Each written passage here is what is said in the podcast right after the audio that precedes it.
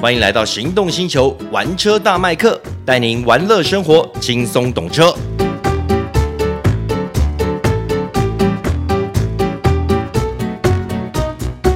Hello，大家好，欢迎收听玩车大麦克，我是汪廷二 Michael。嘿、h e l l o 各位听众朋友，大家好，我是导叔导观众。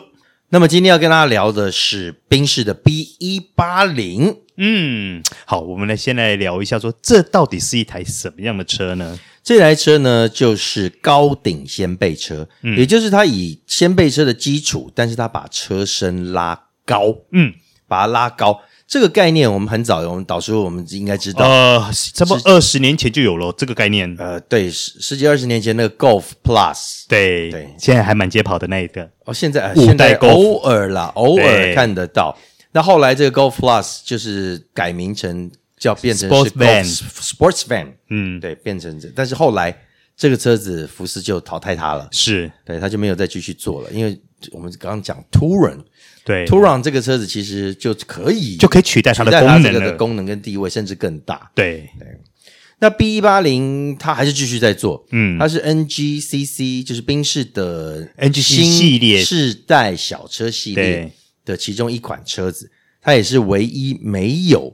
AMG 车系的车，啊，是啊，对，它是唯一哎，在对 NGCC 里面它你是自己没有算一算 AMG 的，对，没错 A Class 有，CLA 有，对，GOB 有，GOA 有，什么嗯车都有，就它没有。对那为什么会这样子？其实基本上因为它是家庭导向的车子，它事实上是不需要嗯这样子的设计的。嗯，好。那如果说我们投放到现今的市场来说好了，以 B 一八零这样子的车格，它有哪些竞争对手？目前看到最明显的、最直指对手就是 BMW 的二 AT 嗯，二、系列的 Active Tour，是这台车他们也出了一段时间了。对那其实，在去年应该是去年左右大改款。对，推出的大款车型，也蛮漂亮的。是那事实上在，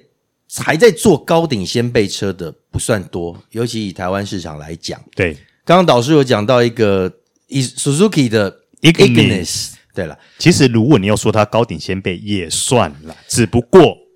它比较偏，就像我们刚刚之前讲的，它比较像 K 卡的大引擎版。对我们讲日本的这种 K 卡小型车，它因为它车子小，他们都尽量做到的高顶，然后就是让空间极大化，轴对距极大化，对。方向是差不多的了，嗯但是真的以直指对手，应该也只有 B Class，大概只有 A 二 AT 啦，二 AT 啦，对对，哎，可是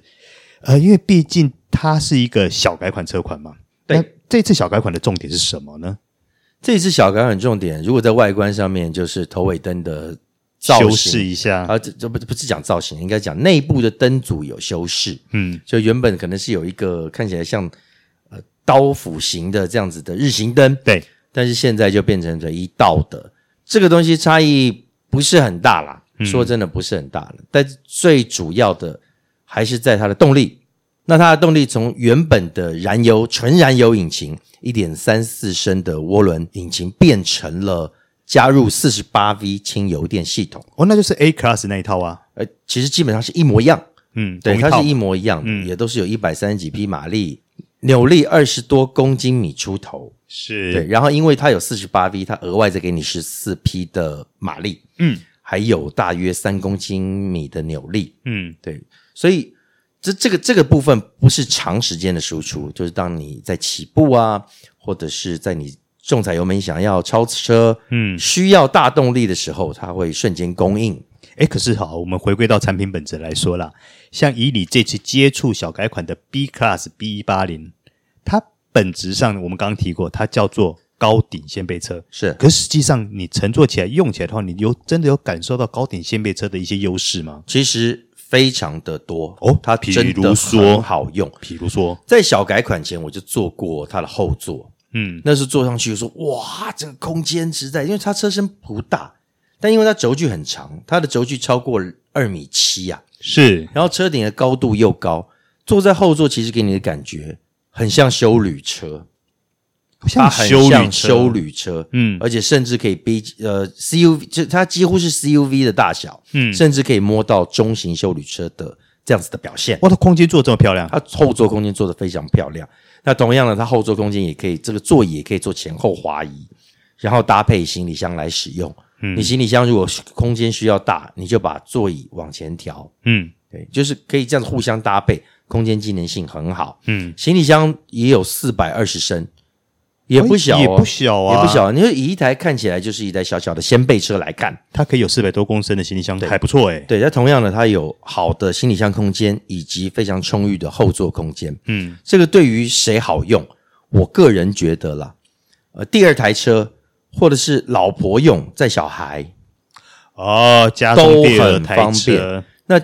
这个我讲的是比较针对的例子。那你事实上一般小家庭好不好用？很好用，我做过实测。我们去去外面玩一天，带的脚踏车啊、娃娃车，然后行李等等的，通通都够放，行李箱就塞得下了。然后在后座也有非常舒服的空间。哎，那讲到这个哈，我想诶帮各位听众朋友加深一些印象哈，因为毕竟我们都知道嘛，A class 跟 B class 两个是不一样的产品设定。是可是当你这两台车都接触完后，它实际上不管是在空间，或者是说在使用上来说，它的差异性真的会这么大吗？呃，其实蛮大的。很大， A class 相对它的空间就比较小，因为它就是纯正的掀背车。对，你坐在后座就 OK 啦，嗯它并不是会让你觉得拥挤，但就是 OK 而已。嗯那 A Class 也比较强调它的运动气息、运动性格，嗯它开起来确实会比 B Class 要灵活，感性的很明 feel。显，很明显的灵活。哎，可是他们毕竟是同一个动力系统啊，他们同一个动力系统，但是 B Class 还是会比较重啊，啊，它车身比较是就是车身比较高啊、大啊，玻璃面至少玻璃面积也比较大一点，所以它的车体事实上会比较重一些，尤其它又高顶，B Class 开起来就比较有修旅车的感觉，嗯但是它又没有像修旅车底盘这么高，所以它还是可以维持一个还不错的、很稳定、兼具一些灵活性的操控表现，嗯所以它整体开起来、乘坐起来有修旅车的 feel，但又比修旅车更稳定。所以你可以把它看作，我只能说看作呃小修理这种感觉喽。你可以把它当做小修旅。宾士的定位把它定位成轿旅车啦。啊，嗯我就觉得轿旅车听起来好难听哦， 就是高顶掀背车啦，对，啊它就是一个是像是一种 crossover，嗯对，像是一种 crossover，把这个 van 跟掀背车结合了起来，对，它可以带给你更好的空间机能表现。嗯，那这样各位听众朋友应该就会很清楚 A 跟 B 这两款车真正的定位对会一个是差在哪里啦。对，一台是纯掀背车，嗯它比较低，比较小巧一点，操控也比较灵活，嗯 B Class 它的空间比较大，车顶车顶也拉高了，它给你更好的空间技能表现。嗯，对，那开起来当然是没有 A Class 那么灵活，但是也还很好开。哎，那这样既然你提到整个动力跟开起来的感觉嘛，那我们就来聊一聊它的动力啦。嗯，因为毕竟它跟 A Class 配的是相同系统，一点三升的引擎加四十八 V 轻油电。是那当然，你刚才也提到说，A Class 的加速感还是比较轻盈一点的。稍微轻盈一些啦，这两台车其实是伯仲之间。可是那这样的话，B Class 开起来会让你觉得有点钝，或者是比较温吗？老实说，是不会。嗯老实说，是不会。你如果要按照它的零到一百加速数据的话，对那你讲起来，那这台车你可能会觉得哇，那你它慢，因为它零到一百快十秒，没零有到一百快十秒。我觉得实际感受是比较重要的。，对，但事实上呢，你在乘坐，尤其是 B Class 这种家庭导向的车子，嗯，你不会每天在那边全油门，或者是在拼拼速度、拼生死啦。不会吧？如果你把两个小孩丢后座的话，你应该不至于每天开车都踩油、那种重油门吧？对，所以这个新的有四十八 V 轻油电动力的这套系统呢，它的起步是更轻快的，嗯它比之前纯燃油这样子的设定更轻快，因为它多了一个 BSG 的马达帮你推，嗯所以它起步的力道是够的，也就是扭力也强了啦。嗯，起步力道是够，载人也不会觉得它重托，爬山路也不能说强劲，但是轻轻松松，哎，那真的跟小改款前有很明显的差异吗？其实算明显的，其实算明显。嗯，那要不然它增加这四十八 V 的道理就就不存在了嘛，对，它就嗯有不啦。存在。多四八 V 还有一个问题，呃，不能讲问题，应该说还有一个希望是在油耗上也能够做一些改善嘛。它的油耗当然多少都会好一些了，是啊尤其是它在起步的时候有帮你多增加一些动力，用嗯这个电动马达是来多增加动力的话，起步我们知道它是最耗油的，是，多少都会有一些进步了。有啦，其实应该这个数据相信大家会满意，因为我稍微查了一下，它的油耗平均油耗十六点六，也就是说每公升的油可以跑十六点六公里。这个数据听起来，相信大多数的使用者都可以接受啦。还行啦，对，还行因啦为。现在很多也都强调已经破二十了嘛，是啊是，但是 十六点六，老实说，实际上也不差就了勉啦强可以接受啦。对对了，是。好，那当然了，它的变速系统是用七速双离合器嘛。是那这个变速箱，你觉得用起来会感觉换挡上是属于柔顺的，还是属于敏捷快速的呢？它是属于柔顺的，是，也是对属于它并不是像我们讲福斯那套哦，但那套系统 DSG 是很快的哦。是蛮快的，对。但是这一套就是还是讲求稳定、顺畅跟舒适，嗯这也蛮符合宾士向来的这种高级调感的性呈现啦。对，嗯，对。然后也，它也毕竟它也希望能够呈现出一种比较舒适、比较轻松的驾驭感受嘛，所对，以没错，它在变速箱在调教上也变得比较柔顺一点。对，它是顺畅的。嗯，好，那最后呢，我们稍微来聊一下这台车的售价啦。诶，这台车其实售价也并不是很低啦，对啊，这也是要破一百七十万啦。是一百七十七万。 那我就好奇想问一下，它有没有像 A Class 有 A 套餐的选配跟 B 套餐的选配这样的分别呢？它还是有，它还是有啊这些东西都还是列为选配。嗯，对，那 A 套餐、B 套餐就是让你的不管是头灯组啊，可以进阶为就进阶 LED 啊，然后它的主动式的安全系统也会变得更完备，加上还可能有哈曼卡等音响等等。嗯但是这个随便一加下去啦，都是十几二十万在加的。哼，哇，两百耶，对，就是突破两百的车价。嗯，那我那时候试驾的车子，它也还额外选配了，我们在 A Class 看到是标准配备的 AMG Line 对，它的空力内内外的空力套件。嗯，那当然看起来是更漂亮了。我个人觉得 B Class 这个看起来比较温柔的车子，它有这些套件会让人家对你稍微再敬畏一 点。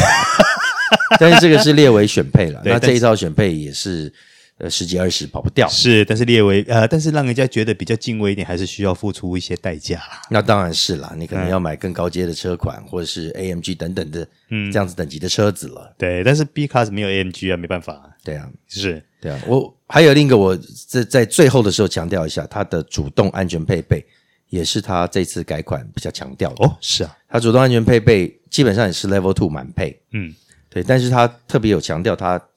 优化了它在主动跟车上面的一些细致度，哦对它的跟车变得更柔顺，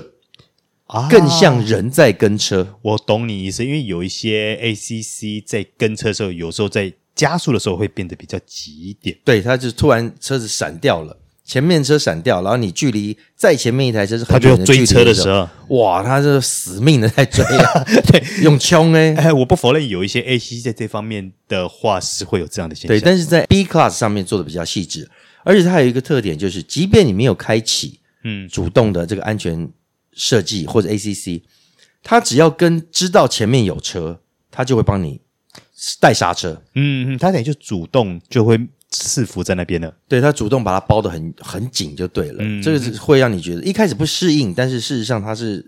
更安全啦。对，等于多呃适应了以后，你会觉得这样的感受其实是更有安全感的。是的，没错。嗯，好，那我们今天节目就到这边告一个段落喽。大家也清楚了 A Class、B Class 的定位，虽然他们用的都是相同的动力系统，对，没错，对有 B Class 不一定要有修旅车，哎不一定要买修旅车哎啦。这样说也有道理哦。真的，真的，真的，是你可以去是试试看看。嗯，好，我们今天节目到这边告一个段落喽。那非常感谢大家收听《玩车大麦克》，我是麦克王廷二，哎，我是导观众，我们下次见，拜拜